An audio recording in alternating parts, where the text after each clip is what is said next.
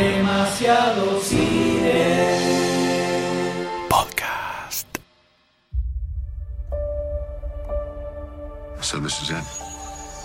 Seis gemas del infinito hicieron falta para que cuatro personas se vuelvan a juntar y hablen de la película más esperada del 2018.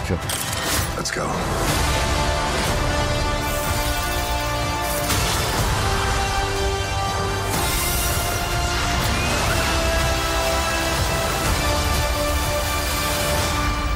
Mi nombre es Doctor D y conmigo están M. Goldstein, Sayus.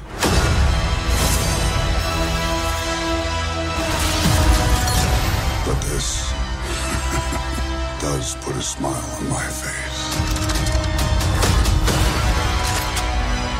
y en este episodio vamos a hablar de Avengers Infinity War.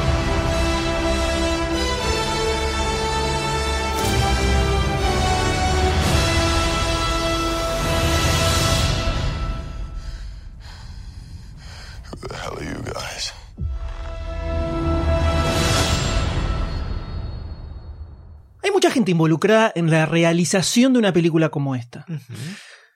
Siempre se habla de los actores, los directores en este caso, quién se encarga de la banda de sonido, Entonces, es una, una cantidad de gente monumental. Pero no vamos a hablar de ninguno de ellos. ¿Por qué? Vamos a hablar de los laburantes silenciosos en este proceso. ¿El proletariado? Solo se los recuerda para bardearlos, nada más que para eso. Marcel Marceau. Son más divertidos. que tienen que lidiar con la presión de un, un sistema solar, básicamente, sobre sus hombros, para intentar sacar algo decente de todo esto. Los guionistas. Esa gente. Christopher Marcus y Stephen McFreely son lo que podríamos llamar una dupla, una dupla de escritores. O sea, siempre trabajaron juntitos, siempre, siempre. Desde la concepción. Exactamente, de la mano. Hicieron su debut en una peli llamada Vida y Muerte de Peter Sellers, Gran película, gran película. con un Jeffrey Rush impresionante. También hicieron las adaptaciones para las pelis de Narnia, escribieron Pain and Gain, una Epa, peli delirante con Mark Wahlberg y The Rock, dirigida por Michael Bay, que me arriesgo a recomendar Sí. una peli de Michael Bay. Sí. Totalmente, sí. Inaudito, ¿eh? Ujú. O Inaudito. sea, no estamos hablando de. No estamos hablando de cualquiera acá. Son dos muchachos que han recorrido el cielo y el infierno, básicamente, posible de Hollywood. Están fogueados los pibes. Están fogueados. Cuando ingresan al MCU, lo hacen de la mano del Capitán América, Mm. donde escribieron las tres películas. Qué linda o sea, manito. ellos llevaron adelante la vida cinematográfica de Steve Rogers. Y Muy bien. Y también metieron la mano en Thor de Dark World, la segunda de Thor. La segunda. La peor de Thor, se podría decir, ¿no? Espero la uno. No está tan mal. Eh, lo podemos discutir. Lo podemos discutir. Gustó, Pero ¿eh? ya lo discutimos en el no- podcast hace 7000 años, así que no tiene mucho sentido. Ninguno. Volver a hacerlo. Ya venía laburando con los hermanos rusos en eh, Winter Soldier y en Civil War, donde se hizo hincapié como que las historias estaban buenas, ¿no? Sí, Había sí, como una sí. cosa de espionaje así Eso muy interesante En por todos detrás. los podcasts se dijo que había un buen trabajo de guion. Exacto. Entonces, era cantado que se iban a encargar de los guiones cuando se anunció que los hermanos Russo iban a tomar el timón de las pelis nuevas de Avengers. En abril de 2015 se anuncia que ellos iban a dirigir las películas. En mayo 2015 ya se anuncia que estos dos muchachos iban a ser los encargados de escribir los guiones. Ahora, ¿qué es lo que ocurre acá? Cuando vienen y te dicen, che, ¿querés escribir los guiones de las pelis de los Avengers? Y vos decís, sí, dale.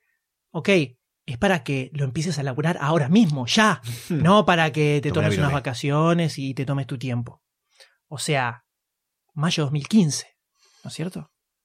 En mayo de 2015 estaban recién en un mes de la filmación de Civil War.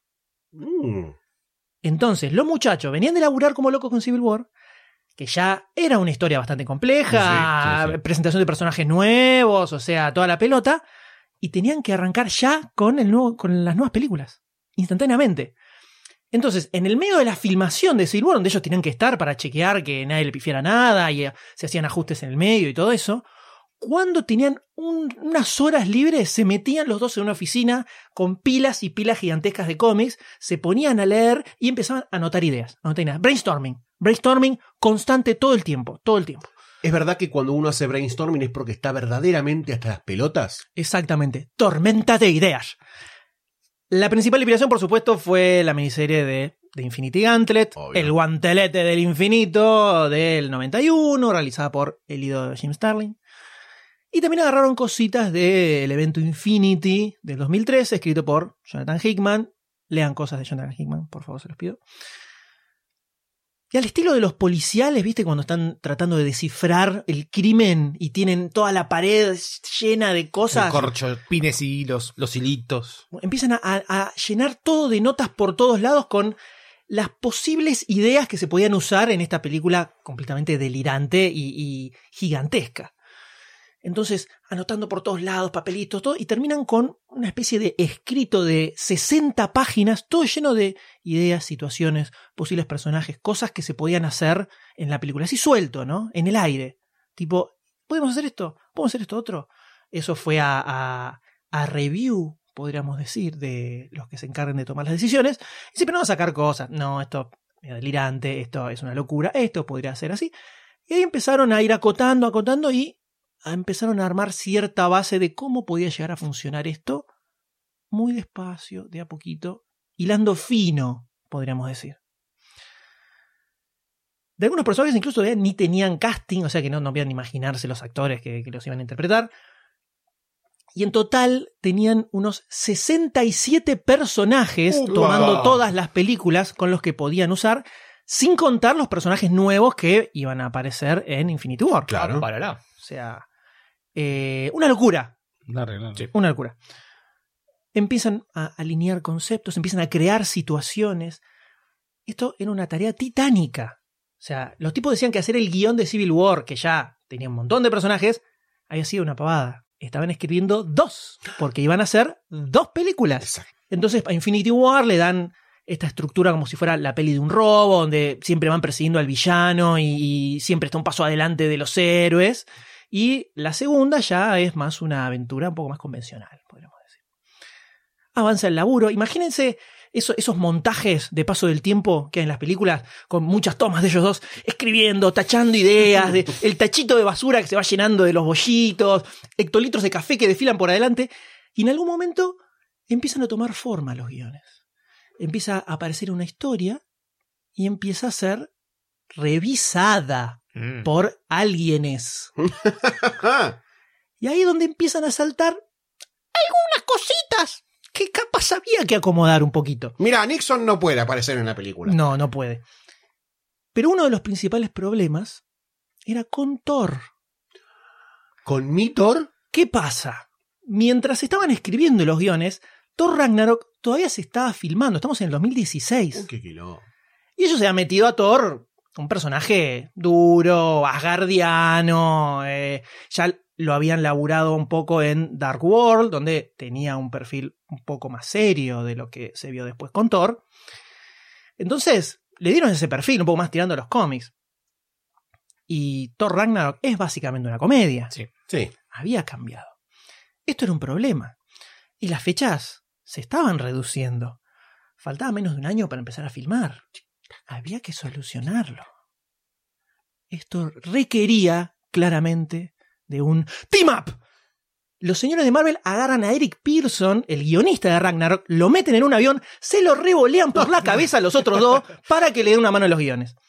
Imagínate, te estás quemando el cerebro hace meses con un laburo descomunal y te cae un paracaidista que te viene a empezar a decirte qué es lo que tenés que hacer.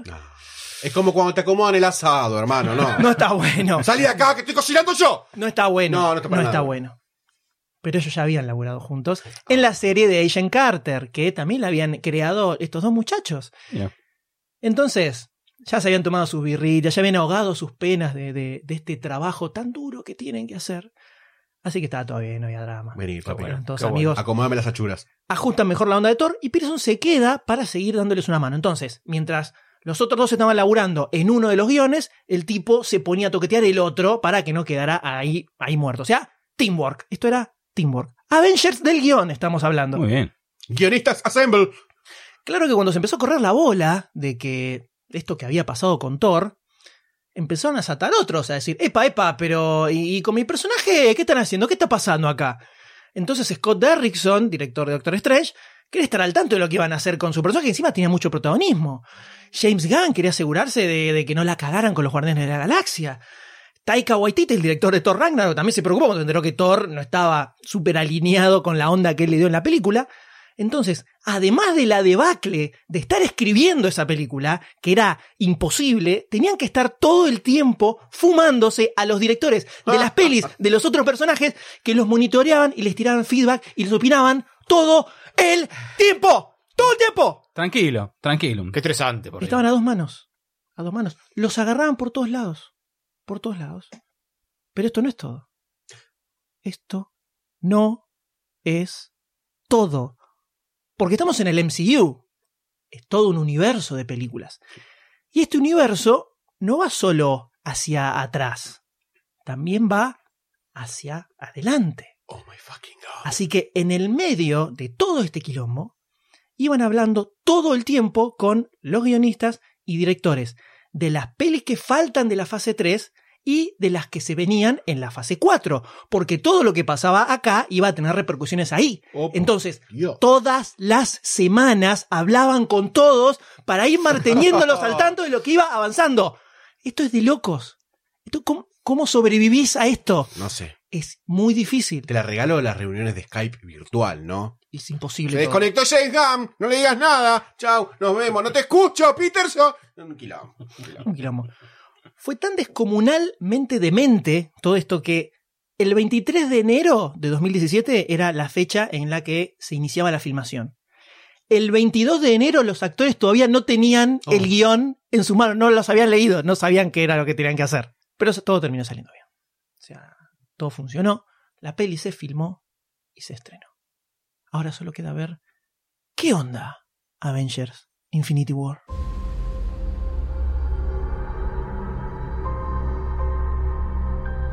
The entire time I knew him, he only ever had one goal to wipe out half the universe. He gets all the Infinity Stones, he can do it with the snap of his fingers.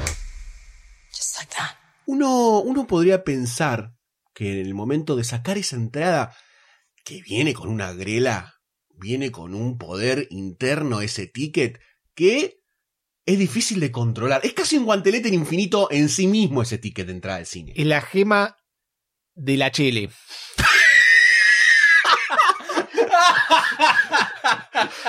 En el buen sentido. En el buen sentido, ¿no? En el buen sentido, no hay un mal sentido en esa palabra, me parece, ¿no? Eh, pero sí, es eso, es verdaderamente lo que describió el Dr. Sayus. La expectativa ya era tanta que pegó la vuelta ibas con cero expectativa porque era imposible deducir qué sentir en ese momento. Hace 10 años que estamos esperando esto. Uf, 10 años. 10 años esperando este momento. Hablando con mucha gente que también estaba. Yo decidí como entrar en una etapa Doctor Strange, ¿no? Aislarme en una, en una suerte de, de burbuja tibetana antes de entrar al cine. Doctor Sayus hace como unas morisquetas con la cara que no sé si es aceptación. Te imagino eh, ¿Me imaginas? el zen dentro de una burbuja tibetana. rapado. Sí. Hermoso. Entonces, hubo tal abstracción en la cual yo dije, necesito que esto sea algo conclusivo, ¿no? Necesito que me cierre una puerta a Avengers Infinity War. Yo fui como con esas ganas, ¿no? De, encontrar el cierre de una saga, encontrar Harry Potter 7, encontrar Star Wars 6 o Star Wars 3, ¿no? De cerrar un momento en nuestra historia creo que esa película fue cargado. Fue cargada como con esa necesidad para todos nosotros de concluir un capítulo en nuestra historia superheroica. Porque esto arrancó con Iron Man 1 y 10 años después tuvimos Avengers Infinity War, en donde sabíamos que el golpe iba a ser duro. Iba o tenía que ser duro. Más en un año, casi un año, en donde vimos Logan, ¿no? Que fue un cierre de capítulo muy bien hecho, muy importante, muy doloroso y emocional para todos nosotros, salvo para el Doctor D que no tiene corazón. No tengo corazón. Salvo para el Doctor D que no tiene corazón. Todos nosotros lloramos en el cine desconsolados, abrazando la butaca de adelante, ¿no? Con el primer gordo virgen nerdo que encontrábamos a, a nuestro costado, ¿no? Un abrazo emancipador, Era yo deconstruible. ¿Cómo? Era yo el que lado tuyo. Por eso, por eso. Por un hombre. Por eso. Por eso cuidé tu identidad, pero Gracias. bueno. Yo fui como con esas ganas al cine, con esa expectativa de tratar de encontrar un cierre. No sé si lo encontré. No sé si lo encontré. Y creo que ese es el punto más flojo de la película. Porque no tengo ganas de arrancar con lo positivo. Tengo ganas de arrancar con mi, parte negativa, con mi gema negativa del infinito.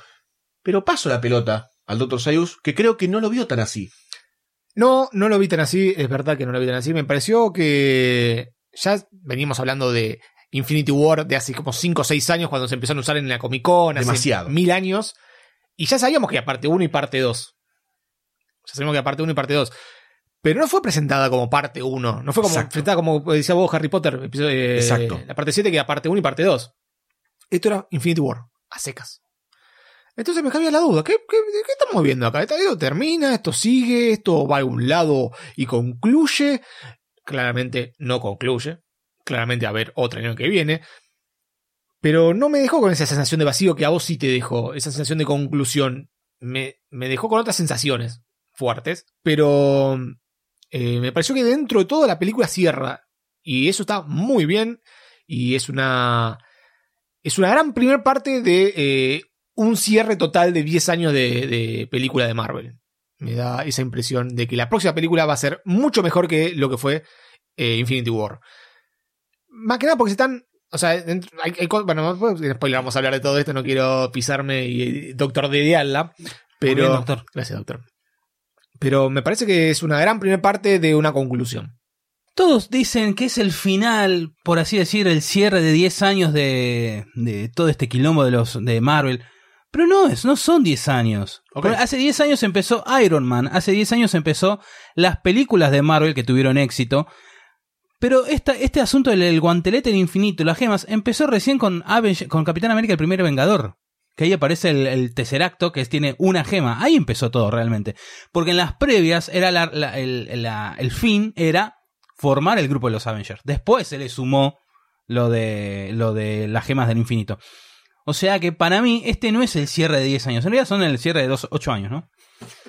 Ok, me encanta. el 8,3 tecnicismo- años. El tecnicismo al pedo, ¿no? Porque es como querer coger sin dar un beso. O sea, los Avengers en algún punto tienen que existir. El fin, Para- el fin de, de el post créditos de Iron Man era Avenger 1 en el 2012. Bueno, O pero sea, la- cuatro años después. se va construyendo el grupo. Claro, bueno, pero, o sea, todos, ay, 10 años, ay, esperando esto, esperando esto. Pero la verdad, llegaba, se acercaba la película, yo ya vi un solo tráiler, un solo tráiler, se iba acercando la película y yo me fui abstrayendo más, no quería escuchar nada, no quería saber más nada, es más, tengo un, tengo un amigo que me decía, che, mira esto, mira esto, yo lo quería matar, ya no lo miraba directamente, los WhatsApp de él, y llegó el momento de verla y me dan ganas, me, me da pena por la Liga de la Justicia, Este, me- porque ¿Qué es lo que le dije al M en el cine? lateral. Veo esto en el cine y digo, maldita sea, con otras palabras, ¿no? Maldita sea, maldigo, y me da pena cómo quedó la Liga de la Justicia, uno que también le tenía muchas ganas. Y terminar viendo esta, esta maravilla, esta maravilla de película que, a diferencia de Goldstein, no le encontré como algún punto malo, nada. Estoy, eh, quedé extasiado después de ver la película y quedé con eh, los testículos en la garganta. Igual decir testículos, la gente se imagina testículos igual, ¿eh? O sea, es un asco la imagen. Dos pelota con pelos. Claro, horrible. Pero la verdad, le- lo pasé muy bien y me parece muy buen, comilla, cierre para toda esta etapa de, de los 8,3 años de Avengers. Bastante tibios los noté a Goldstein y a Sayus en general con sus comentarios. Me sorprende un poco, la verdad. Estamos en época de esperaba- conciliación. Esperaba un poquitito más de Hay que bajar un emoción. poco. Eh, a mí la película me gustó muchísimo. Me pareció súper divertida, muy bien laburados. Todos los personajes son un montón de personajes y hay que hacerlo funcionar todos juntos. El, me llamó mucho la atención cómo le encontraron la vuelta al personaje de Thanos, que en el cómic es como un megalómano que quiere dominar todo y eh, enamorar al personaje de la muerte, que acá no está. Y le buscaron la vuelta para que un poquitito, muy poquitito, no Muy muy, poquitito. poquitito. digas, Bueno, ponele. Si lo pensás así, quizá va. Ponele que sí.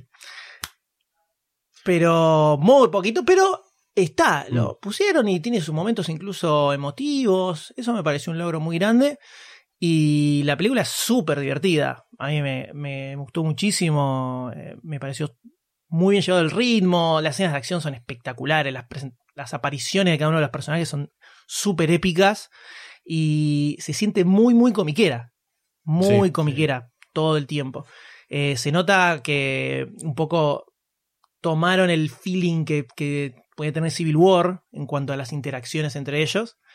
Y quedó súper bien, me pareció espectacular. Pero creo que para poder verdaderamente sumergirnos en este evento cinematográfico sin precedentes, porque no existe nada similar que se haya hecho hasta ahora. Diría que ya directamente nos Por metamos en spoilers, ya Sí. salió hace bastante la peli, o no sea... tiene sentido, no tiene spoiler, sentido spoiler. esta Por sin favor, por favor, vamos a, a spoilers. Tell me his name again. Thanos.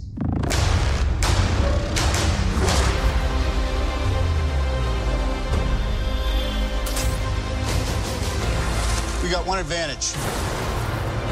He's coming to us. We have what Thanos wants, so that's what we use.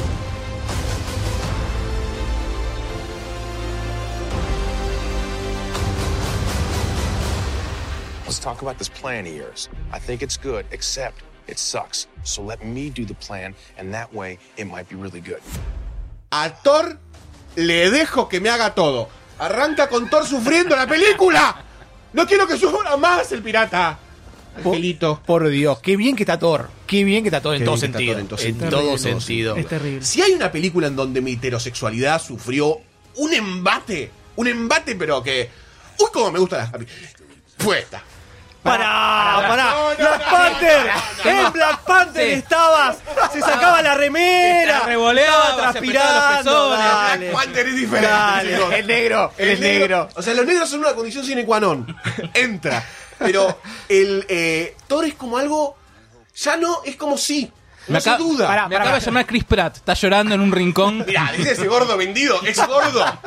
Que se vaya a probar un celecho a otro video. Te rompió el corazón siendo flaco, ¿no? Sí, me rompió el corazón. Abandonó el gremio. Igual, hay mucha facha en esta película, hay mucha facha. Mucha facha. La parte me parece Capitán América. Oh, sombra hace como si, ya está, ya está. Me entrego a América.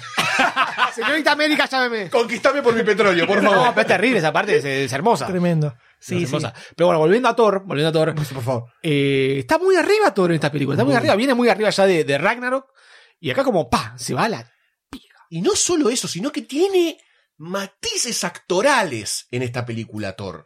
Hay un momento en donde lo ves golpeado. No es solamente comedia. No, es solamente comedia. Hay un Thor en donde dice, estoy jugado, vieja. Tipo, voy a salir de caño contra Thanos, no me importa nada, me voy a fabricar un arma a la concha de tu madre, con el rayo de la supernova, y voy de frente con lo que sea a enfrentar a Thanos.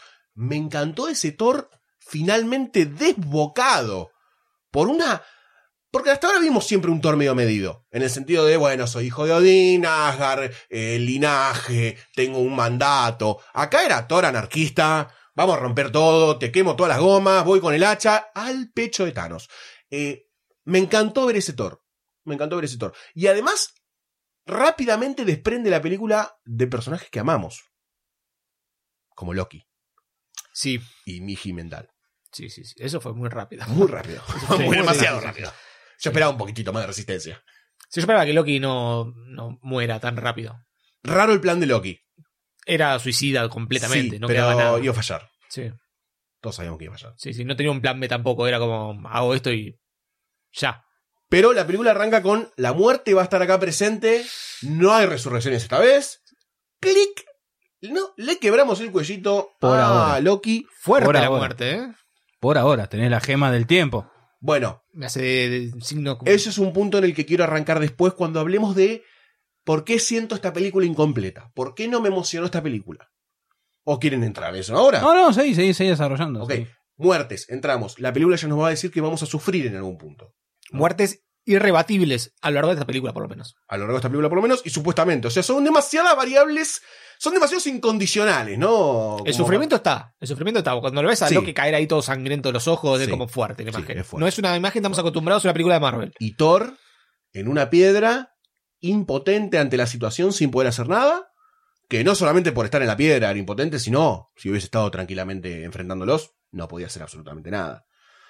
Arranca como desposeída la película, ¿no? Están, están muriendo nuestros héroes y estamos empezando a transitar el camino a la adultez, supuestamente, ¿no? Porque hace 10 años, no voy a decir que éramos niños, pero éramos diferentes a lo que los huevones que somos ahora, ¿no? Ya. Pasaron Es bastantes verdad, cosas 10 en años. 10 años, qué locura. Pasaron No demasiadas había, cosas no había 10 años. podcast. Entonces Marvel nos prepara para un luto importante. Pero quiero abrir la puerta a una de las pequeñas partes que a mí no, me gusta de este todo construido, que más allá de ser un viaje emocionante, que ahora nos vamos a sacar las remeras y vamos a eh, chocar nuestros pechos eh, en emocionados, ante un montón de escenas y momentos memorables de esta película, quiero retomar lo que dije al principio, que no la siento como una conclusión. Porque Marvel nos prepara, obviamente, para ese un escenario en donde ganan, ¿no? En donde está todo predigitado para que, de alguna forma, lo que sucedió eh, se recomponga o mejore o cambie.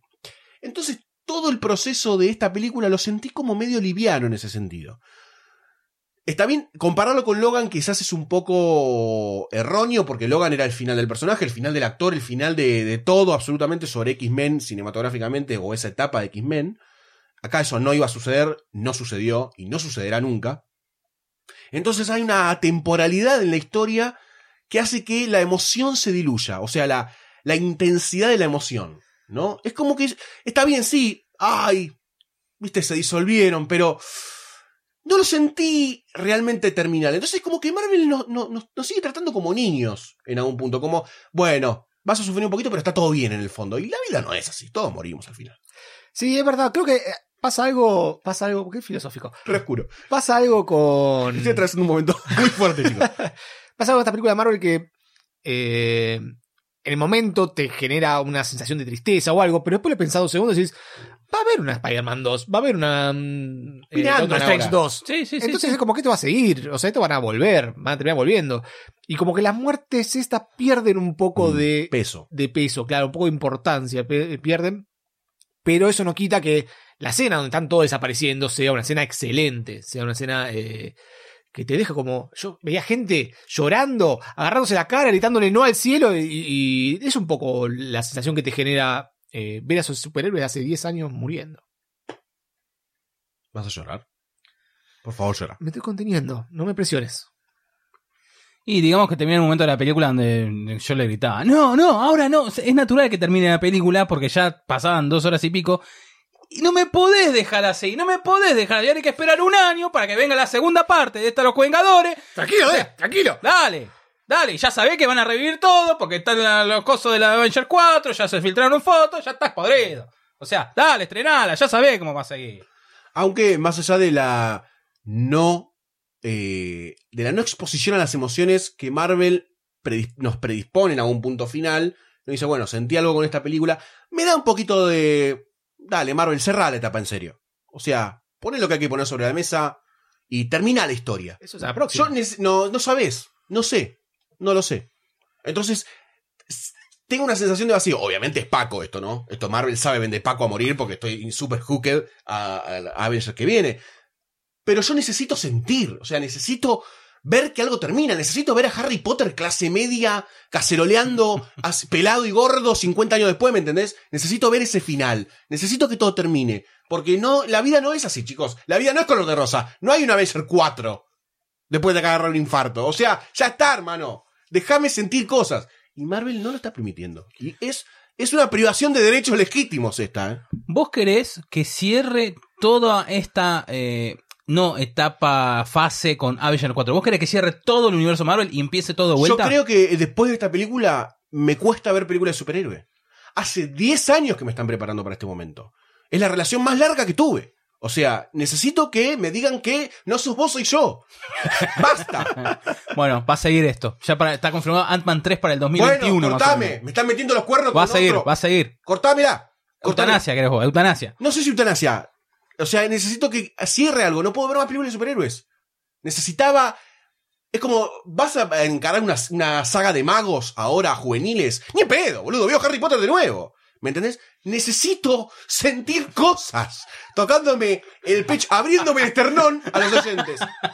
Cuesta una capa de grasa cada vez más grande. Pero bueno. Nada, necesito sentir, chicos.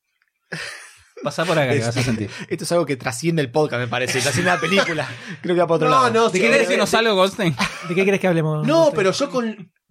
Perdón por poner ejemplo nuevo, pero con Logan, obviamente, el final fue tan atronador que te quedas rebotando la película un montón de tiempo más y cobra mucho más sentido el producto. O sea, estoy hablando meramente de una forma capitalista también.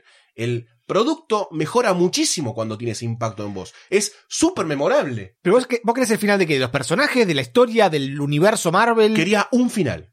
Bueno, y no lo hubo. Pero esta es parte de Avengers la 4. película. Pero se Bueno. sabía que eran dos partes, Claro. que son dos películas, se sabía que acá no terminaba la historia y Hay que iba una a seguir Avengers 4. en la próxima ¿Sí? Avengers. Bueno, hay una Avengers 4. Y se sabe, va, se dice que va a haber, o sea, pensemos que la gran mayoría de los actores, sobre todo los que vienen del principio, como Chris Sí, Evans, como eh, vienen renovando de a poquito y los últimos contratos que tienen son para la- estas dos pelis de los Vengadores.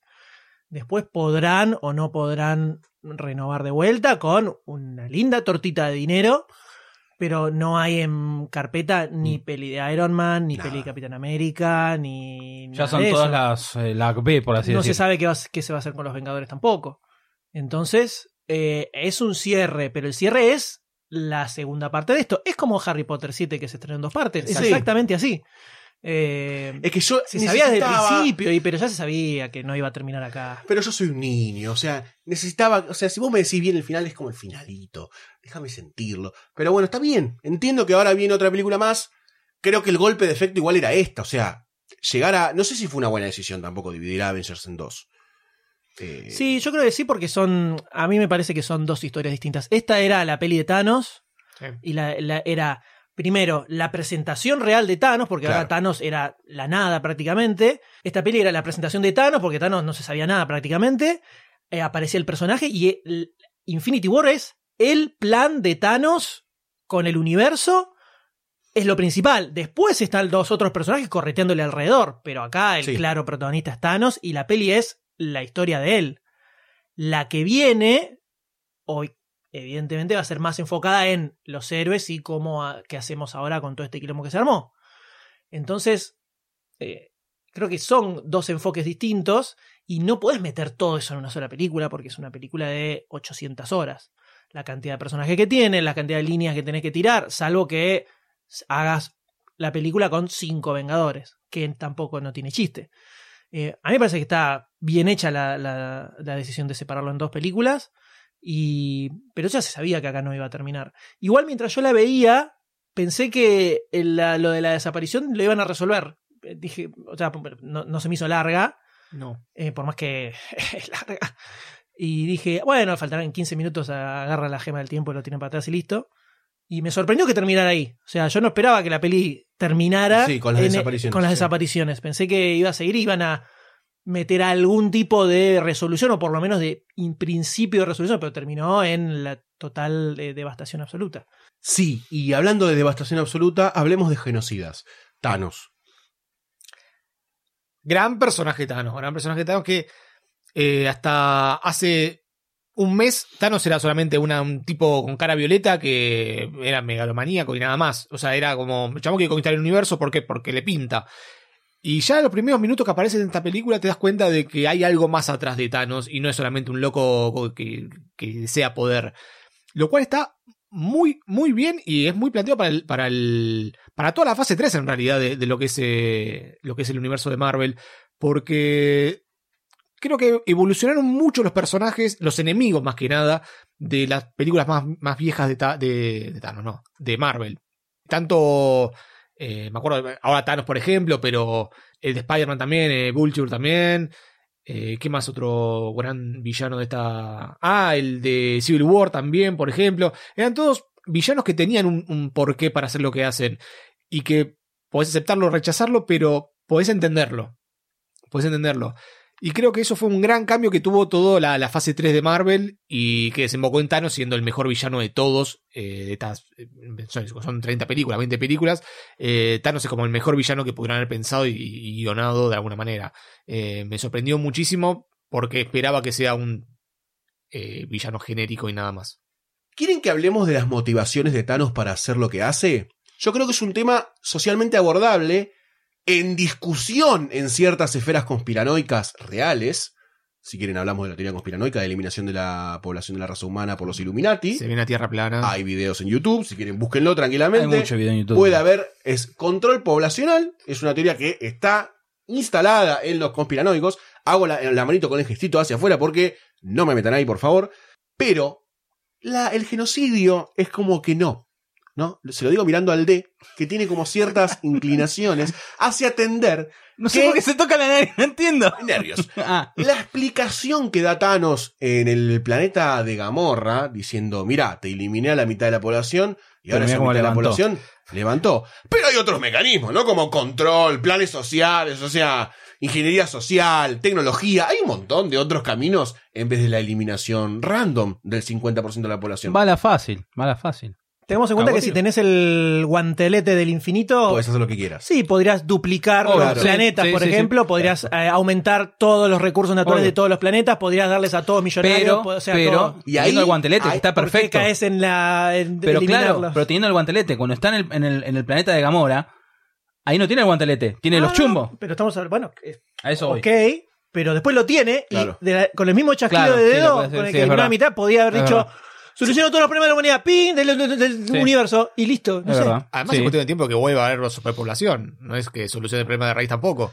Es por eso, es, por esto que estamos discutiendo en este momento que me pareció que la motivación de Thanos se me caía un poco. Es decir, es, reba- es fácilmente rebatible.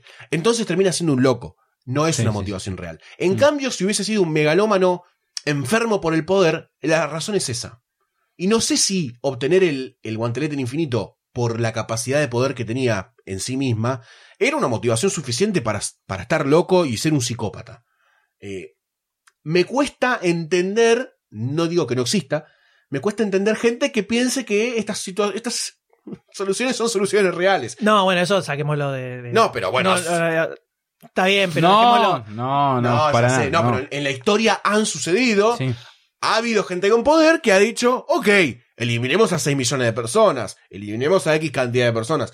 Ha sucedido en Sí. la raza humana. Bueno, Entonces, por eso también creo miedo. que, pero por ese lado también, es real el acercamiento de Thanos. claro, exacto, eh, es eh, verosímil, si se quiere, a nivel cósmico. Sí, Eh, o sea, una escala un poquitito más enorme, pero desde ese lugar mm, me parece que está bien encarado para buscar, o sea, cómo, qué, qué justificación en, su, en el cerebro del personaje encontrás para lo que quiere hacer. No es fácil. Puede ser simplemente, no, es un loco de mierda y nada más. Que eso no te garpa en una película porque es como la nada misma. Y a mí me parece bien la vuelta que le encontró. Es muy oscura y es cierto que si te metes en las profundidades del averno de las redes sociales, puedes llegar a encontrar a algunos que dicen, bueno, pero fíjate, no sé. Mirá Coca-Cola. ¿eh? Claro. Es medio difícil.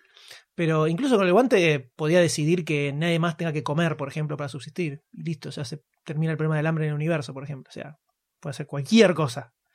Eh, entonces, no está tan justificado la idea de, eliminar directamente la mitad de la población del universo.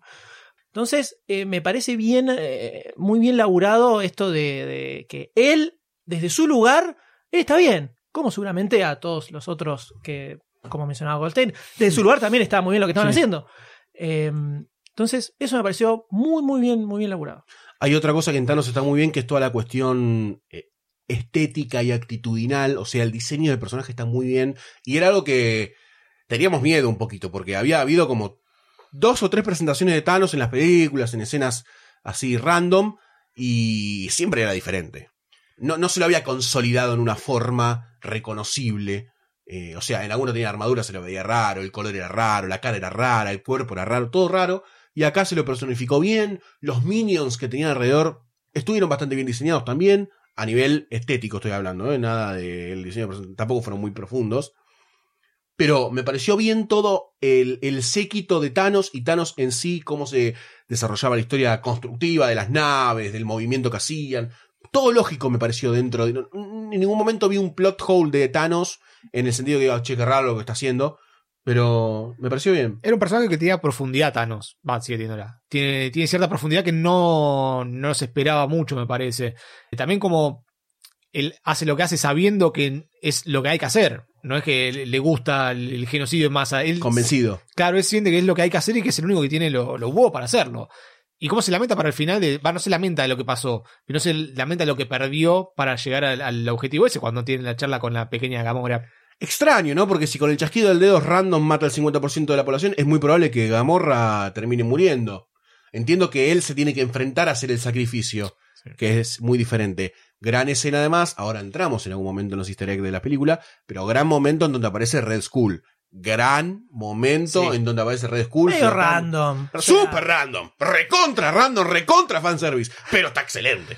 O sea, aparece flotando una Eh. figura. R de Skull es como, dame Capitán América en la cara. Ya fue, listo. Ya está, aparece Red Skull. Además es un personaje de la puta madre Red Skull. Conexión con genocidas. No sé, no sé, le dio como una manito a Red Skull y dijo, toma papá, termina lo que empezó el Führer. Te la tiro sobre la mesa.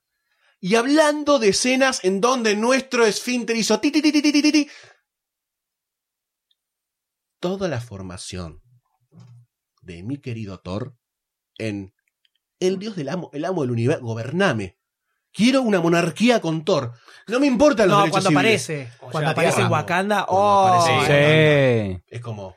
Te Yo no sé por qué el cine no aplaudió. No entiendo. Yo esperaba que uno aplauda. Se aplaudió. Uno, Eh, uno. bueno, en nuestro cine, cuando fuiste conmigo, no aplaudieron. En el otro sí aplaudieron. Es, ese era el momento para aplaudir. Sí. Pararse y gritar, por Todo, favor. todo. El hacha volando Es por todo. todos lados. cosa Increíble Qué. Qué Aparte se pegó una duchita, Sí. estaba- se habían prolijado el Y pelito, pero tenía que la armadura, vez una supernova, la papá. armadura brillante, una cosa, ¡buah! te morí de amor en ese momento, no, no, no, no puedes aguantar. Y además corriendo con Rocket Terrible. Raccoon y con. Quiero- hay, hay que, tiene que sacar eh, Compilado de Infin- escenas. Infinity War de Thor Cat solo con las escenas de Thor, nada más. Solo con las escenas de Thor. Hermoso, hermosa toda. La, la batalla esa estuvo muy bien. Estuvo muy bien Estuvo dividir. muy bien. Estuvo muy bien dividir los escenarios. Esa decisión de. Por un lado está pasando como una batalla de algunos por tratar de removerle el guantelete y llevar eh, la batalla con Thanos a otro lugar. El plan más básico Sí, del sí, universo. Lo agarramos y le Lo sacamos el guante. agarramos y le sacamos el guante. Dale, tirá, tirá, dale, vení, tirá, loco. No sale, escupí. Y me molestó bastante lo de lo de Star-Lord pegándole. Sí, Ese medio- me muy pareció una boludez total. Es- Prefería que se decías, no. despierte, prefería que se despierte Thanos. Mm. Eh, Eso fue como lo más choto de la película Sí. fue esa escena. Sí, sí, el momento Marta de, de Batman vs Superman. Mi mamá es Marta, la mía también, abracémonos, esto es lo mismo. Dale, pegate a Magamor, toma un cachete. Dale, además tiene una pera, boludo, el tamaño de, de- Por favor, de la General Pa, la pera de, de coso, boludo. Ahí tenés esa, pero. Pero bueno, to- toda esa batalla, toda esa batalla estuvo muy bien hecha. O sea, pensá que había bocha de superhéroes ahí peleando contra uno solo. Y esas cosas no suelen terminar bien. Siempre suele ser uno contra uno y los demás dando vueltas alrededor. Es como la, peli- la pelea de los chinos contra. que son cinco chinos contra uno solo y vienen de a uno todo el tiempo. Y acá no pasó eso. Siempre fue todo muy co- coordinado, todos los movimientos que tenían. Y, y me gustó mucho. Eso por un lado. Y la, la batalla de Wakanda también. Excelente. Ya cuando arranca con Black Panther y me América Dios. corriendo más adelante estás. Sí, ¡Voy con vos! ¡Voy a correr con vos! ¡Freedom! En un momento que que Dios, ¿por qué en el cine no gritaba nadie? No entiendo, ¿qué pasó? Cine de mierda, pecho frío, boludo. ¿Qué te pasa? ¿Qué te pasa? yo la culpa! Cuando, ¿Qué pará, cuando, cuando aparece, cuando aparece. Yo estaba en la butaca tipo, dale, loco, ¿no ves al rey corriendo al lado del capitán? ¡Hijo de puta! En el cine donde fuimos nosotros, tampoco nadie decía nada. Cuando pasa el tren y se ve la sombra América, hubo, un, hubo un, un solo, un solo sonido, se escuchó que fue mío. Que dije algo tipo, La bragueta. ¡ah, no! Una cosa así fue. Fue tipo, ¡upa! Así empecé como a, ¡oh! Yo solo, nadie más emitió nada. No, no, es nadie así. dijo nada. Es hermosa, es hermosa, es hermosa, Pero sí. por favor, viejo, un La poquito de sangre, un poquito de sangre, en las venas. Esa aparición de Capi es hermosa. Es un, un GIF que podría ver el resto de mi vida. Play all, play continue, utilen. Eh, hermoso, hermoso. Todas las apariciones en esta película son lindas. Son, ay, sí. Van a morir todos, pero ay, sí, no importa. ¿Y dónde se da la batalla? En Wakanda, en la ciudad más avanzada de la Tierra, con el ejército más preparado. Y son todos negros, la concha de tu madre. Y eso- Supremacy. Eso batalla en serio, no como la de Black Panther que eran cinco monos contra cinco monos. Es una batalla en Es serio. una batalla en serio. Esto sí. Se ve que se lo guardaron para esta. Y me gusta que los que. Me parecía lógico que los que manden los malos son todos minions. Son minions tipo tomá. Buen tomá, diseño tomá, de tomá. Minion igual, ¿eh? Buen diseño Estaban buenos. Eran bichos Eran bichos. No, estaban No te acordás, lo tenés que describir, no te acordás cómo eran. Comían con festejar cuatro con- No te acordás cómo eran. Perros, ¿no? Te acordás cómo eran. Eran bichos, eran bichos que se movían y, nada más. Sí, están buenos. Vamos. Sí, raro, raro todo eso, pero toda la pelea de Wakanda está muy bien, está muy bien usada la tecnología de Wakanda, está muy bien la interacción entre ellos, eh, está muy bien todas las escenas de ellos peleando, ¿no? Porque en un momento hay un plano general en donde está Black Panther explotando con la energía cinética, el Capitán eh, América tirando un escudo, get this man shield. a shield. Es como, Dale. el rey me dice eso y yo como tipo... ¿Dónde dejo la vida por vos? ¿Dónde? ¿Dónde? La, la- así, toma, toma el alma. Eh, hermoso. Toda la escena de Wakanda cuando llega con Vision está buenísima. La charla con la pibita que le dice, no probaron esto y Bruce Banner le dice, ah, no se nos ocurrió. es como todo, sigue, sigue Black Panther. Esto es como un mini capítulo de Black Panther para mí, chicos. Entiéndanlo. Eh, nada, me, no sé, eh, es- todo ese momento, ahí arrancó toda la escena de batalla y no, no terminó hasta el final. Ahí sí. Gran rant. ¿Qué fueron? 45 minutos Fácil, más de sí. película eh, solamente peleando en Igual dos en el medio tenía, eh, también se estaba dando lo de Thor con el, con el hacha, o sea, eh, también Ah, estaba verdad. la batalla con Thanos tratando de sacarle el guante, o sea, siempre teníamos mínimo tres lugares distintos que se iban dando en simultáneo y la peli te iba llevando de un lado para el otro. Este es- mini segmento arrancó con Thor. Volvamos a Thor porque vemos como el resurgir de Thor en esta película, ¿no? Encuentra una motivación y esa motivación es matar a Thanos. O sea, no hay motivaciones más allá de detener a Thanos y de vengarse en algún punto. Entonces quiero rescatar primero la, intera- la interacción de Thor cuando lo rescatan, eh, los Guardianes de la Galaxia. Todo ese momento en la nave es impecable. Excelente. Me cagué de risa. excelente. Muy bien manejado. Como si un pirata y un ángel hubieran tenido un hijo fue. Que eso claramente es una referencia a Odín, parche en el ojo pirata, y a él, a la Él madre. tenía el parche, por eso. Bueno, también, sí, pero Odín es un pirata, o se podía asociar con un pirata la Bueno, imagen de sí. Odín, y el ángel es obviamente la mujer de Odín. ¿Te, te imagino en el cine a Chris Pratt imitando a Thor y vos toda No, mojada? hermoso, hermoso momento, hermoso momento. Chris Pratt siendo Chris Pratt, obviamente. No hay otro Chris Pratt que queramos todos nosotros que es Chris Pratt. Además, una gran presentación de los personajes si no llegaste a ver las otras películas. Me parece que ahí definís un poco la personalidad de cada uno de ellos, porque todos tienen su momentito. El Sí. segundo, todos tienen su momento y te das cuenta bien para dónde apunta cada uno. Eh, todas las presentaciones de la película estuvieron bien. Cuando se Sí. junta Doctor Strange con Iron Man también. Sí, eh, muy buena. La- el cruce de dos Sherlock en el cine. Dos eh, Sherlock. mira, mira, grande dato. Todas las presentaciones estuvieron muy bien eh, orque- orquestadas. Mientras veía la película y veía lo que vos decís, ¿no? Que cada uno tenía su momento, su, escena, las escenas bien distribuidas con la acción, cada personaje tenía su momento. Se van a reír, pero la última vez que sentí eso que estaba bien hecho en el cine, viendo así por la cantidad de personajes, no a este nivel, fue con Star Trek First Contact, Star Trek 8, donde, y Star Trek 4 también, Dice donde... Star Trek en el poco y me la seca, boludo. no, se me no, cae la pero, pero te lo bien, veníamos serio, re bien, está- ¿eh? Sí. pero estaba re bien porque cada uno tenía su escena, su momento y nunca nu- ese momento nunca más lo volví a ver y fue hace 20, 20 años. Claro. ¿Y una referencia sub 15 no hay? tipo que baje de los 15 años. Y bueno, te, ahí tenés, desde ese momento que no lo veo, desde una, una buena película de los 90 de Star Trek hasta ahora no lo volví a ver. ¿No viste una película buena Star Trek en los 90 hasta ahora? No, no, no, haciendo, haciendo alusión a esto. Lo dijo- lo dijo y está grabado. Lo dijo y está grabado. Me están sacando de contexto. voy a mandar. Me están sacando de contexto. no me acuerdo cómo se llama, mirá. Me sale Mark Hamill, pero no sé cómo se llama. El Eh, gordito tu capitán- petizo. Tu capitán, Sherlock. William Shatner. Sherlock. Empezaba con. Posta, no me salía. Me salía Mark Hamill. Pero no, hace rato que no veía todo eso, estaba la verdad muy bien A ver, orquestado. la película. El miedo más grande era la cantidad de personajes. y cómo- 64. Y cómo, se iba a Grosos. manejar sus introducciones, su interacción. Y fue lo mejor que hizo la película. Sí, Sí. Asombrosamente fue lo mejor que hizo la sí, película. sí. sí. se manejan muy bien entre ellos, está me- súper medido el tiempo que, que- que están interactuando entre ellos y cambian a otra escena donde interactúan otros personajes. Perfectamente balanceado. Yo creo que deben haber tenido ahí una pizarra de corcho, una Sí, eso de fue, eso fue un bardo, eso fue un bardo. Amé mal, pero muy fuerte al Spider-Man de esta película. Sí. Muy bueno. Hermoso, me cagué de risa y me el, pareció momento, súper, súper genuino todo lo que hace Sí. y la interacción con Tony Stark. Lo sentí mucho menos forzado que en, que en Homecoming.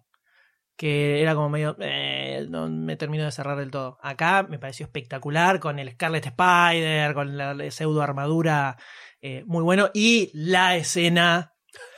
La escena de. I don't feel so good, Mr. No, muy Stark". largo. Oh, No, no, me no. partió durísimo. el corazón en 800 millones de pedazos. Durísimo. Forzada. Oh, terrible, terrible. Forzada, dijiste. Forzada. No. Forzada, Todo- dijiste. todos desaparecían así. El que más tardó en desaparecer fue Spider-Man. No, Todos así. sufriendo. Pasa que en ese Y- momento, y Samuel Jackson. en ese momento, es como que están los dos medio cerca y empieza a aparecer el, el- el polvito y no sabes todavía Sí, si ¿quién? es Tony o es él.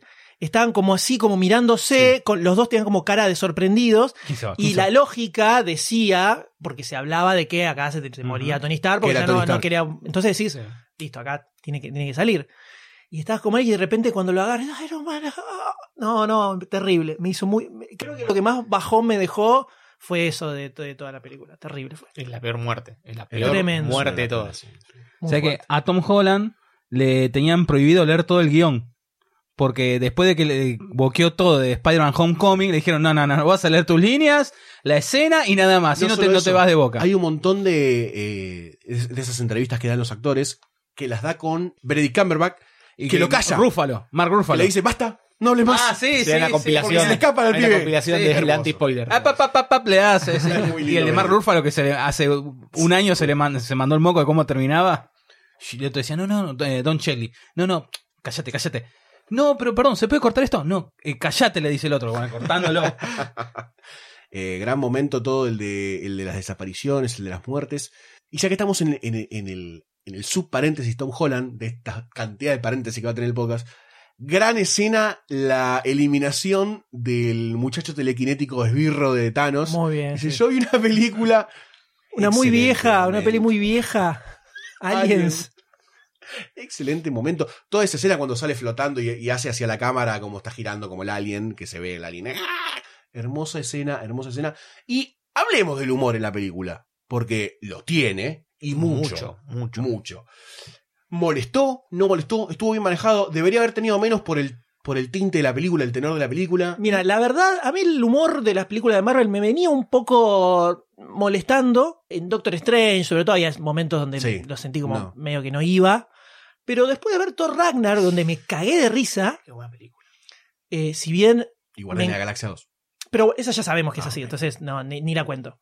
Pero Thor es un personaje que venía mucho más serio en sus películas individuales, Solemne. solemne. Y si bien me encantaría ver una película de Thor más en Seria. líneas con el Thor de los cómics, me cagué de risa con esa película. O sea, ya sabía que iba a ser una comedia por el director, Taika Waititi, es un tipo que hace comedias delirantes. Si no era una comedia delirante me iba a sentir estafado, entonces ya fui mentalmente preparado para eso y me garpó. Y me cagué de risa. Entonces, ya cuando aparecía Thor en, en Avengers, esperaba que, que tirara algo cómico. Ya en mi, en mi mente Thor es un, es un comic relief. O sea, ya quedó así. Entonces, y tiene una bocha de escenas cómicas en momentos donde puede ser cuestionable, como por ejemplo cuando está a punto de absorber la luz de una Sí. estrella Oh, y le dice, eh, te vas a... eh, no me acuerdo cómo es el diálogo, pero el... el eh, Peter Dinklage le es un dice... suicidio, parece que le dice. Es un suicidio, solo es un suicidio si me muero. Y tú dices, eh, sí, claro, porque te morís. Esa es la definición. Que era como una escena muy dramática y mente ese chiste y no me molestó tampoco. Y en general no, no siento ningún momento donde eh, me haya molestado el humor. Eh, eh, Drax, que, con el, haciéndose el invisible, random, completamente podés Totalmente. cortar esa parte y no suma absolutamente nada más allá de tener un clip chiquitito, un gag eh, totalmente aislado. Y me cagué de risa, me pareció espectacular. Entonces, Watch me. la verdad que no me, molestó, no me molestó para nada, pero creo que ya medio como que lo tengo internalizado, que en las pelis de Marvel va, ya está muy claro que va a haber chistes de ese tipo en todas las películas. O sea, porque nunca le le bajaron más el, el nivel a eso. No, pero estuvo desubicado, como decís vos, no estuvo desubicado el, el humor en momentos donde tenía que ser trágico y no lo fue. Sí, pero si, si no. Si no hubiéramos tenido varias películas antes donde ya metían estos Ah, chistes y caías de, no sé, eh, la era de Ultron o Civil War y caías acá, era como medio raro. Sí, sí, pero en el medio tuviste Doctor Strange donde Se, se amplió la escala. Ah, Y de a poquito, Guardia de la eh, Galaxia, todo eso, y Thor Ragnar, donde ya fueron full Sí. joke. Y no, me pareció que estuvo, estuvo bien manejado el momento en el que pasa. Pero también tengamos en cuenta que es una peli muy bajonera. O sea, Sí, sí. tiene las escenas más, más depresivas, tristes y golpe bajo de todas las películas que vinieron del MCU. Lo tenés que nivelar un poco porque si no, ya, ya con el final salís como súper abajo. Y si en el medio no lo remontás un poco, se hacía difícil. Yo creo que la que viene es donde vamos a llorar todos en el cine fehacientemente. Porque además la película hace una cosa que me al principio la vi como algo que obvio, pero después pensándolo me parece que están en el camino correcto. Que es que terminan sobreviviendo el team oficial de Avengers. Los originals. Los originals. Eh, tenemos a Hawkeye, que seguramente va a hacer alguna aparición para mí en la que viene. Creo que está en, en Ah, Ant-Man, creo que aparece. En Ant-Man me ¿Puede parece ser? que va a No sé. aparecer, o Capitán Marvel, no me acuerdo cuál es que aparece, pero tiene una aparición más. Seguramente va a volver a aparecer. Nuestro Legolas del conurbano. eh, va a volver a aparecer. Pero quedan esos personajes. Me parece que está bien que el capítulo conclusivo sea con ellos, eh, sosteniendo la vela y hasta el final, y seguramente eh, haciendo alguna quijotada importante. Y otra cosa que me pasa con la película es que hay una suerte de muerte general de las cosas hermosas, como por ejemplo esta forja de armas de enanos gigantes, vamos a decirlo, perdón y nadie, pero vamos a decirlo, personas pequeñas, gigantes, Es buenísima esa parte del es de- excelente del esa película. y- Cuando, todo cuando, o sea, el fanatismo por Rocket Raccoon yendo a un lugar en donde se fabrican armas mitológicas, eh, Groot siendo un adolescente puberil insoportable, pero que en un momento tiene como el... Tiene su momento épico. Tiene su momento Sí. épico. El enano que, que, le, que le cuenta una historia súper triste, súper triste, o sea, le paran la forja. Le, corta, le, le ponen hierro fundido en las manos porque no la van a usar más después de hacer el guante del infinito. Y mata a todo el resto de la familia que, que vivía en la forja. Que es, es, un- es una historia con muchos elementos mitológicos. Sí, tiene mal. esto de en las manos le pone hierro para que no puedas volver a hacerlo. Es como muy mitológico Sí. todo. Toda esa escena me pareció una de las mejores de la película. Porque tiene esto que decís vos, mucho trasfondo que no te cuenta, pero que está ahí. ¿No? Vos lo ves la, y el rayo de, la, de la- poner en marcha el motor eh, de la estrella de nuevo con Rocket Raccoon diciendo, ¿estás seguro que vas a poder? Y lo arranca de nuevo. Es, toda esa escena es perfecta, es perfecta y, de- y desemboca obviamente en la mejor aparición de, todo- de todos los tiempos, que es la de Thor, que ya hablamos en Boganda. Imagínense a los guionistas laburando en esta película, No. empezando a revolear ideas, y cuando uno tira, pará, ¿por qué no hacemos que Thor tenga que resucitar a la estrella? O sea, es una, el laburo que hicieron es espectacular. Sí, hermoso. Espectacular. Y además cuando pensás, bueno, ya está la estrella, ya está, se para, tiene que pararse como Apolo en el, como, no, como Apolo no, como Arnold Schwarzenegger tirando la pose Parecidos. de los. Mr. Moon parecidos. Así, se para de esta forma, yo dije, Mr. Olimpia. Es Arnold, boludo, está ahí en la pantalla. Se para así, le atraviesa en el chope, hermoso. Y la frase cuando dice, eso es un suicidio, y le dice, solo si me muero, no es solamente un chiste. Le está diciendo que no va a morir, ¿me entendés? No hay suicidio para Thor. Hay que ver si muero. No me pienso suicidar. Abrázalo, Sayus. No te quería tocar. Está bien, me parece muy lógico de tu parte. Eh, esta película tiene todos esos momentos épicos uno tras otro y no se cansaba de dárnoslos. Eh, excelente película. No tengo nada para pedirles, solo cosas que son como agregados, que es esto del, del, del sentimiento que yo puedo sentir ante lo conclusivo, que seguramente va a estar en la que viene. No sé cómo va a conjugar, es un misterio real cómo va a conjugar todo lo que quedó con Capitán Marvel, Adam Warlock y todo el resto de los easter eggs, porque Avengers, la que viene, tiene que ser un capítulo conclusivo real. Va a Y terminar sí. una fase importante. Sí, Capitán Marvel es un, el, de todos estos personajes que aparecieron, es el, el personaje más poderoso de todos. No sé si no es de los personajes más poderosos de todo el universo Marvel en los cómics también, pero debe andar por ahí. Entonces acá eh, es, es- es, eh, lógico que aparezca antes de tener que ir a hacerle el aguante a Thanos y tratar de revertir el, el bardo. Pero igual, en, eh, retomando el tema este de que no se siente como conclusivo, ya de por sí hay una escena que te deja muy claro eh, por qué pasa todo eso, y que es Doctor Strange. Sí. Que al principio, cuando está en la nave, le dice: Yo voy a proteger la gema del tiempo. No importa si te mandan a vos, si lo mandan a él, si lo mandan a todos. La gema del tiempo no la entrego. Y después termina entregando la gema diciéndole: Era la única forma. Claro, was the only O way. sea, él claramente de los 14 millones de, de- de futuros posibles, vio que el camino que iba a llevar a eso era... El Doctor Strange vio 14 millones 605 finales para esta posible historia. Dicen por ahí que ese 605 es una especie de guiño, guiño a el número 605 de los fa- Cuatro Fantásticos, donde el Doctor Richards crea una máquina y viaja al futuro. Dicen que es un guiño eso. Que es un posible guiño a Disney que va a comprar Fox. Un posible guiño que entre en los Cuatro Fantásticos al universo Marvel en un futuro. Tal vez, todos guiños. Este futuro, este futuro que nos depara Avengers 4, eh, Ant-Man 3, eh, 2 ahora el mes que viene, este, Capitán América, Marvel. Captain Marvel, Avengers 4, todo este futuro es, es un futuro incierto. O sea, recién estamos viendo un poquito de lo que va a ser este futuro. O sea, 19 películas en 10 años. Esto para mí acá no va a terminar. No va a terminar. Bien. Y, y nos va a ir cervando, ce- cervando, nos va a ir cebando cada vez más, menos a Goldstein. La verdad, yo tengo muchas ganas de seguir viendo esto. Vos, estás, vos porque estás loco, porque ya estás cansado de ver todo esto, querés que te, que, que te corte el noviazgo. Vos estás buscando eso. Te cansaste de la rutina. Ese es el problema. Necesito sorpresas en la vida. Y yo lo que quiero, quiero seguir sorprendiéndome con Marvel. Quiero que me, me emocione, que me haga llorar. Las nuevas películas de DC. Por favor, lo pido. Por favor. Está bien. La Por conclusión favor. de Avengers Infinity War es Por favor. DC parece No, no, a Marvel. claramente acá la, la Basta, conclusión es. Disney, por favor, comprá DC y pónganse a hacer las películas de nuevo. Bueno, perdón, se estaba rumoreando que con la compra de Fox iban a adquirir Warner también, ¿eh? Basta, es un, un tentáculo gigante. Bueno, entonces hay que hacer una revolución y derrocar al capitalismo. Hola chicos, soy, soy Hydra. ¡Hola chicos, soy Marx! ¿Qué opina el Doctor Sayus?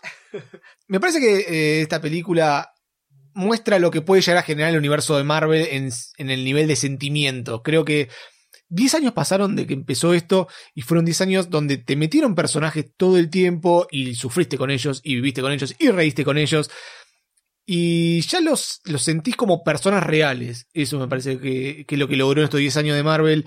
Y la muerte en el final de Infinity War es un claro ejemplo de lo que te puede llegar a hacer sentir esta, esta relación que uno tiene con estas películas y con todos estos personajes.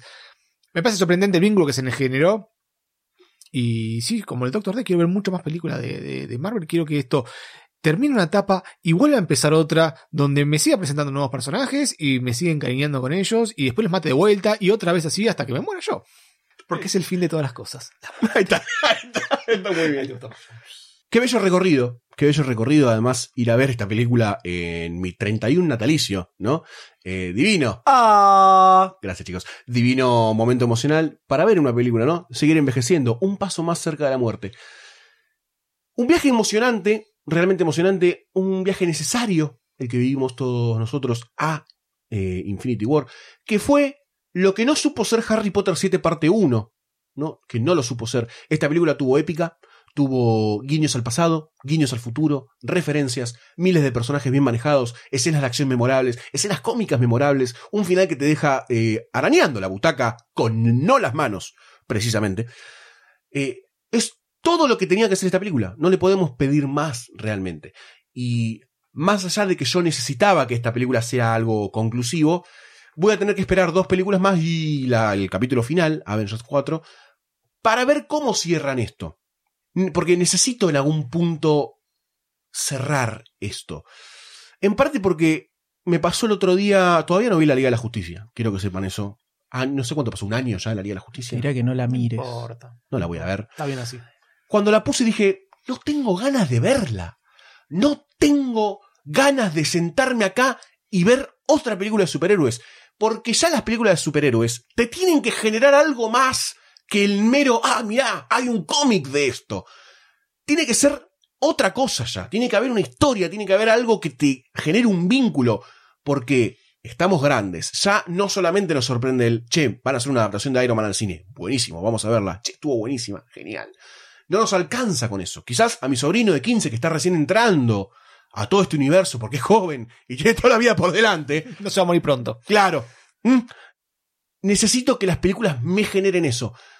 Y creo que este es un camino conclusivo en eso y me genera cierta desesperanza. Quizá me equivoco, seguramente me equivoqué, como casi en todo.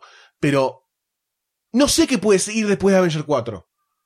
Termina una. Termina Harry Potter, termina Star Wars, termina El Padrino, no sé qué otra, qué otra, otro momento largo en el cine franqui. Termina Ghostbuster, Back to the Future. Termina. No, no le veo una continuación a esto. Y a un punto que sea como una serie de cine, porque es una serie, son todos capítulos. Vamos a ser sinceros, son capítulos de una gran historia que nunca va a terminar. ¿Puede ser atemporal esto? Son dudas que me quedan para ver Avengers 4. Llego con más dudas que certeza, pero con mucha esperanza. En el, en el cine hubo, el cine está plagado de momentos épicos e históricos que han sucedido. Eh, Vieron que hace, eh, hace unos años empezó a salir esto de los que vieron Volver a Futuro cuando se estrenó en el tal año, los que vieron Star Wars cuando se estrenó, como que empezó a aparecer una- un resurgir de la experiencia cinematográfica original, digamos, la original. Que no es lo mismo ver Volver a Futuro cuando se estrenó que verla cuando eras chiquito en tu casa.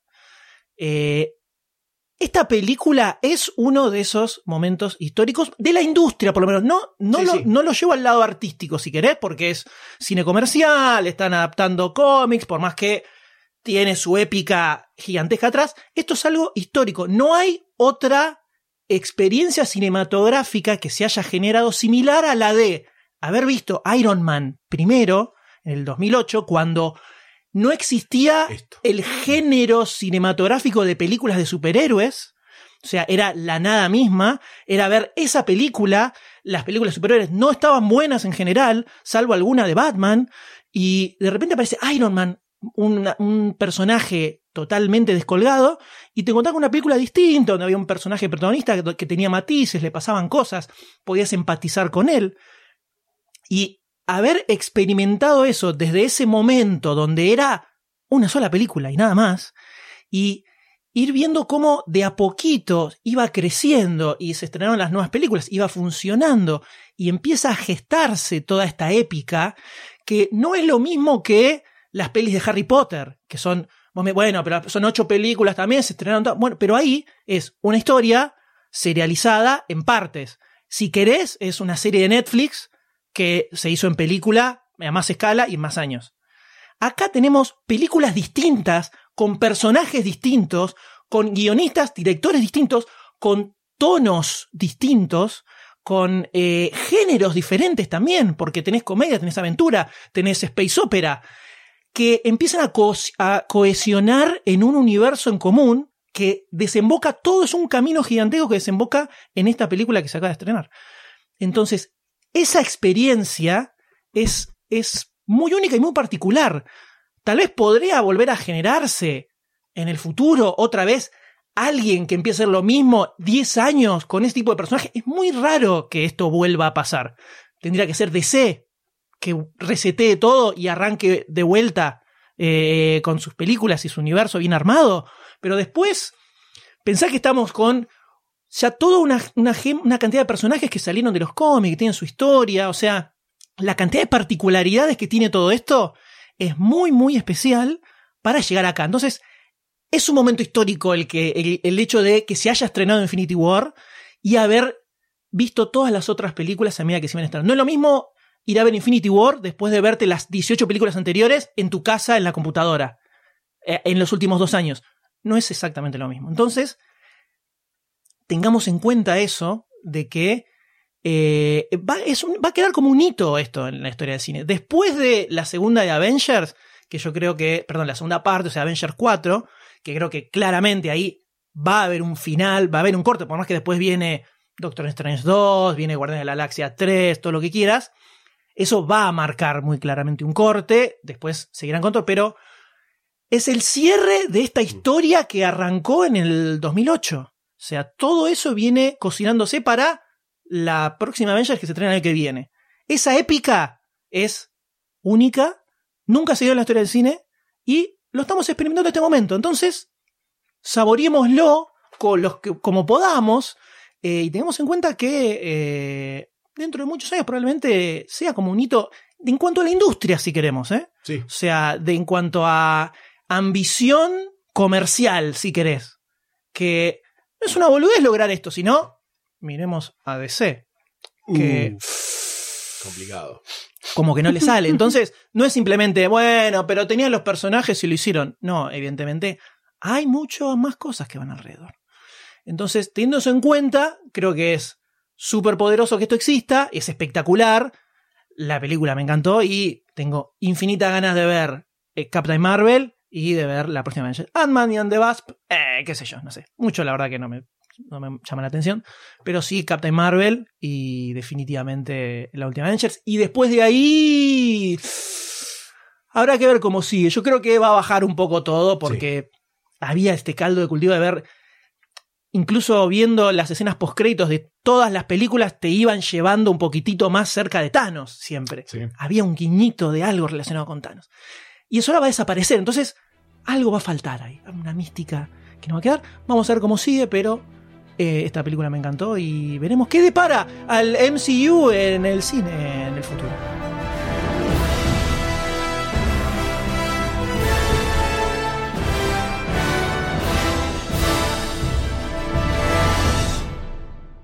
Avengers, todo El, el este- MCU El MCU fue el, el, el DCU, más o menos.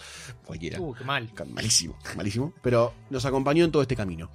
Un camino de crecimiento que fue cambiando, fue mutando. Muchísimos aquellos oyentes que vienen acompañándonos desde el primer momento saben que arrancamos con formatos diferentes, sacando uno por semana, después uno por mes, a veces dos por año. Muy complejo, un camino muy complejo, vincularlo también con las vidas personales de cada uno, que en 10 años fueron cambiando un montón. Ustedes no tienen idea lo que cambiaron estas vidas en 10 años, y particularmente en el último año que pasó, hermano. Uh, eso fue. Ahí, ahí- ahí vino Thanos. Ahí vino Ahí vino Thanos, chasqueó los dedos y nos dinamitó a los cuatro de una manera violenta. Tremendo, yo no entiendo a. No entiendo a Thanos que no está con nosotros. No entiendo Así- nada de lo que está pasando. Así que nos agarró también en un momento en Lunfa en el que estamos empezando a experimentar con nuevos formatos, con Arnold, el podcast narrativo de su vida.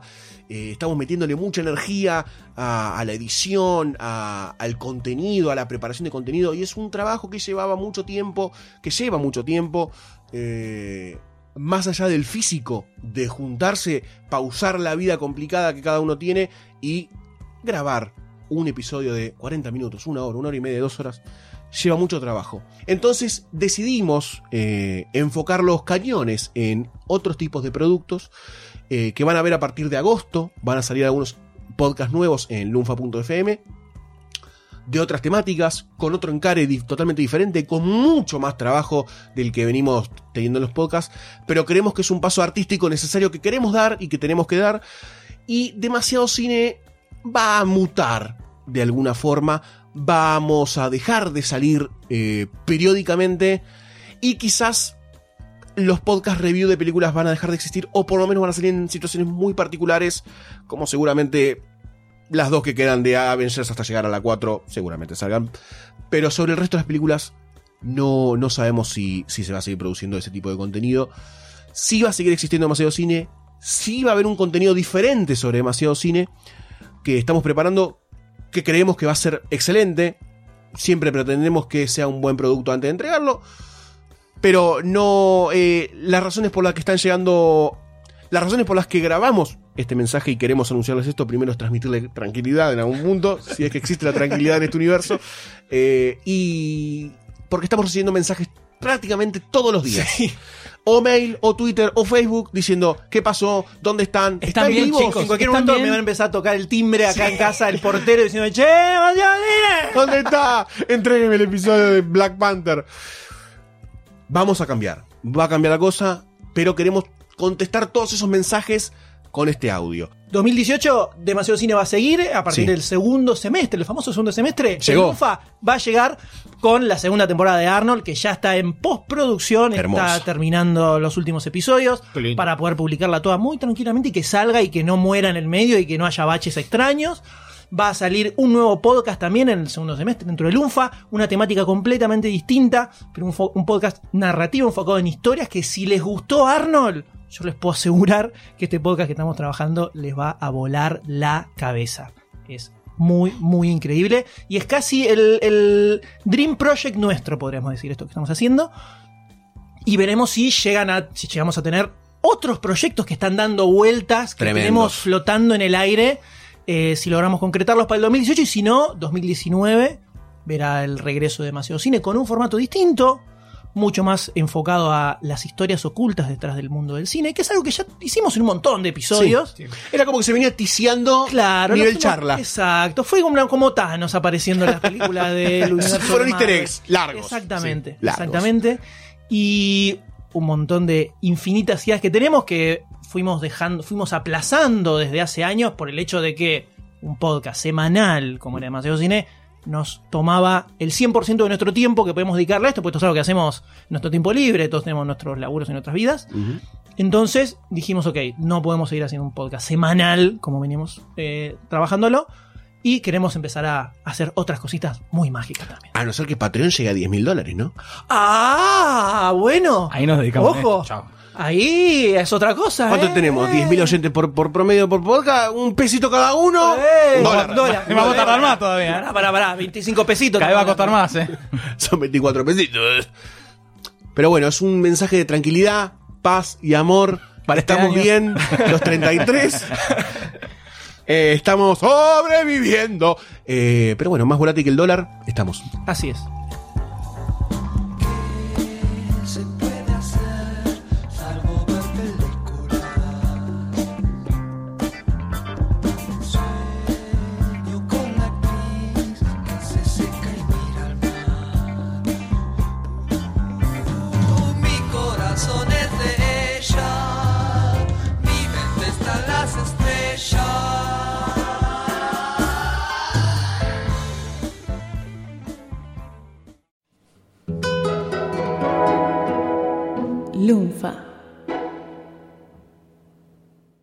I don't feel so good, Mr. Lunfa.